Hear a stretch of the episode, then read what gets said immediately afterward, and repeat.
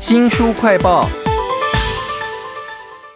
是什么样的原因让一个八十多岁的阿嬷为一个十几岁的女孩创作传记绘本呢？我们要为您介绍这本绘本，叫做《我们的家失火了》，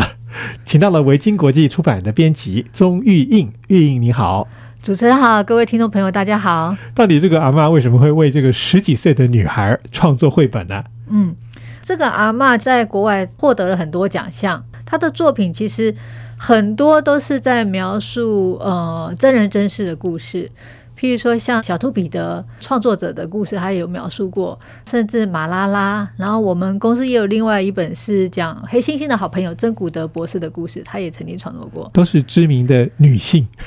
也有男性，嗯但是蛮多是女性，没错。。所以这一次这个绘本啊，我们的家失火了。这个女主角很特别，因为年纪太小了吧？嗯嗯，对，其实是蛮特别的。我们常常知道，有些书就是会有创作者的致辞嘛。他有提到说，他听到格丽塔的演说的时候，觉得他是在为我说话，而我都八十几岁了。其实我们都知道，人慢慢的社会化，你就会变得比较不够勇敢，而且没那么坦率了。我们会知道有一些话可能不适合讲，或是我们可能考虑别人的心情。孩子就不一样，孩子是很很纯真、很率直的，而且格丽塔说出了很多大人想说的话。是对，你刚刚讲这个格丽塔呢，其实在新闻媒体上常常见到，而且他讲的非常有名的一句话就是“我们的家失火了”。其实他还讲了很多的话，都让人有这种感觉，就是他在为我说话。嗯，我们书里面其实也有，就是有引用一些他在一些国际场合演说的比较震撼人心的话语。譬如说，我自己很喜欢他，呃，有一句话就是“不管你有多渺小，都能做出改变”。也是因为这样，我觉得才会引起那么多世界各国的孩子都跟着响应他。他也有提到说，我一直像是个隐形人，然后坐在教室后面什么也不说的隐形女孩。那因为她自己本身有自闭症、雅斯伯格症，在一些跟人际关系互动上面，她是比较不善于去去接触的。但是我觉得后来，因为他重视了这个环保议题，然后勇于站出来，在大众面前发声，我觉得这是很勇敢啊，很不得了的事情。对，我个人是觉得他常常出现在新闻里头那些有点像骂人大人一样的讲法啊，他会说不要烧掉我的未来这样的句子，他的诉求里头好像多了一点点跟其他人诉求不太一样的东西。那听众朋友一定听过他格丽塔。通贝里，可是我在新闻里头常常看到的是滕伯格这个讲法啦，对对对。他甚至曾经被提名诺贝尔的和平奖嘛。对对，那这本绘本《我们的家失火了》，就是一个八十多岁的这个阿嬷画了通贝里的这个故事哈、那在这个绘本里头，当然有很多环境的危机的画面，嗯，我看到都是那个格丽塔抱着她的狗狗罗克西，一只黑狗，然后一起看着那个墙上，不管是电视或是绘画，彩色的珊瑚礁就变得一丛白白的东西都白化了嘛。那还有没有哪一些画是让你觉得说，哎，一翻开来就很震撼的了？嗯？其实像刚刚主持人提到说，彩色的珊瑚礁变白，应该很多人都看过。然后可能会觉得说，光我一个人努力也不够啊，也没有用，我也改变不了什么。那但是对于格丽塔来说，因为她年轻，她会觉得说，诶，我现在努力认真的去求学、去学习，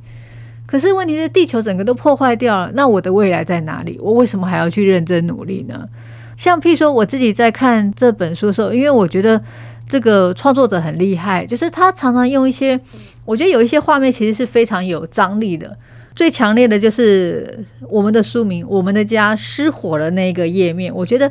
色彩非常的强烈，而且具有张力跟震撼力。它就是格丽塔，就是站在近景，然后后面就是失火的那个氛围，这样。后面还有一个快是，其实只是文字说，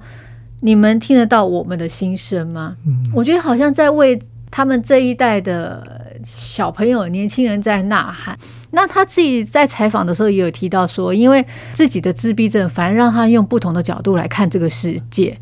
那譬如说，像他之前在上课的时候，老师讲到这个地球被破坏的事情，他就觉得很震撼，然后不断的去找资料。那当然，他父母也会支持他了。他自己觉得说，他很容易看穿谎言，而且不轻易妥协。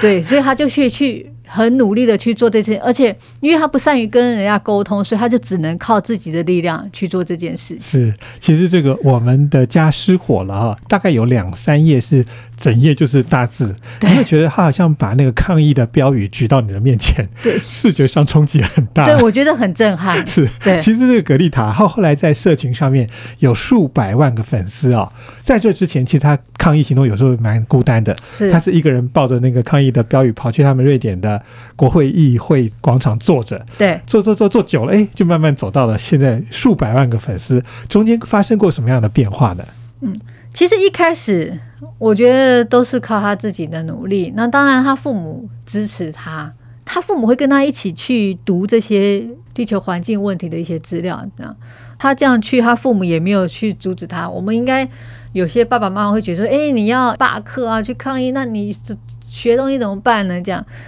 然后再来是因为我觉得社群媒体的发达，其实我觉得现在资讯发达是一个注意，你可以很快的传播出去。譬如说像格丽塔的这件事情，因为就是因为 I G 啊、F B 的发达，然后传播到各地去，然后其他的小朋友看到了，觉得诶，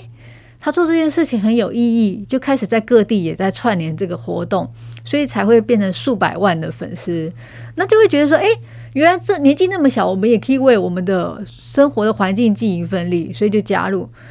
另外一方面就是也会担心这个问题，是因为散播速度传递的很快。那有时候当我们不清楚一件事情的背后的原因或是真相的时候，很容易就变成该怎么讲？我觉得网络霸凌其实有时候就是因为这样产生的。是，其实格丽塔在后面的新闻有时候也有看到一些比较负面的。没错，我觉得格丽塔它带来的影响是，它让你不得不去看。发生了这样的事情，是，这是我们关心地球一个很重要的点，因为太多的政治人物可能都是空口说白话而已啦。书名叫做《我们的家失火了》，这个绘本很有趣的，它有很多画面非常有张力，是，例如说，全世界的小朋友每个都举标语说我们要星期五罢课，还有很多很煽动的标语，是。这些标语，我觉得关心孩子的大人看到应该都会感觉很冲击。他譬如说，像他里面有提到，我们的未来在你们的手中，不要烧掉我的未来。对我觉得，格丽塔她站出来这件事情，我真的觉得是让一些关心这个地球还有爱孩子的大人，可以好好的坐下来，或是好好的留一个时间来思考一下，说我们到底未来该怎么做。譬如说，他提到说，嗯，如果假设未来他到七十五岁的时候。当他在面对自己的孩子或是孙子的时候，他希望告诉他们说，他曾经做了这件事，而且不后悔，因为他已经尽了自己的力。嗯，而且也希望他的孩子不会因为没有做这件事情而很抱怨的问他说：“你们那个时候都在做了什么？” 他有用一些非常强烈的语气来提醒大人要注意。对，我觉得或许可能有些人会觉得他的言论太直接或是太激烈，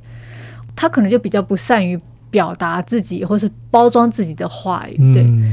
但是因为也是因为这样子，所以反而让大家注意到了。是这么强烈的语气哈，尤其像是我们的家失火了，或者是一整页上面就只有几个字，你会怎么做？嗯，这些句子在小朋友在看绘本的时候，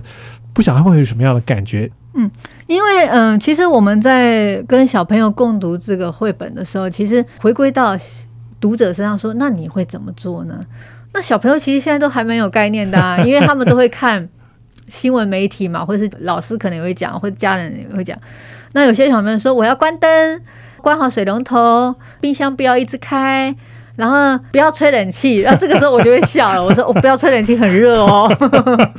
其实我在想说。搞不好有一个小朋友是说，我也要去罢课。哎，我还没有遇过。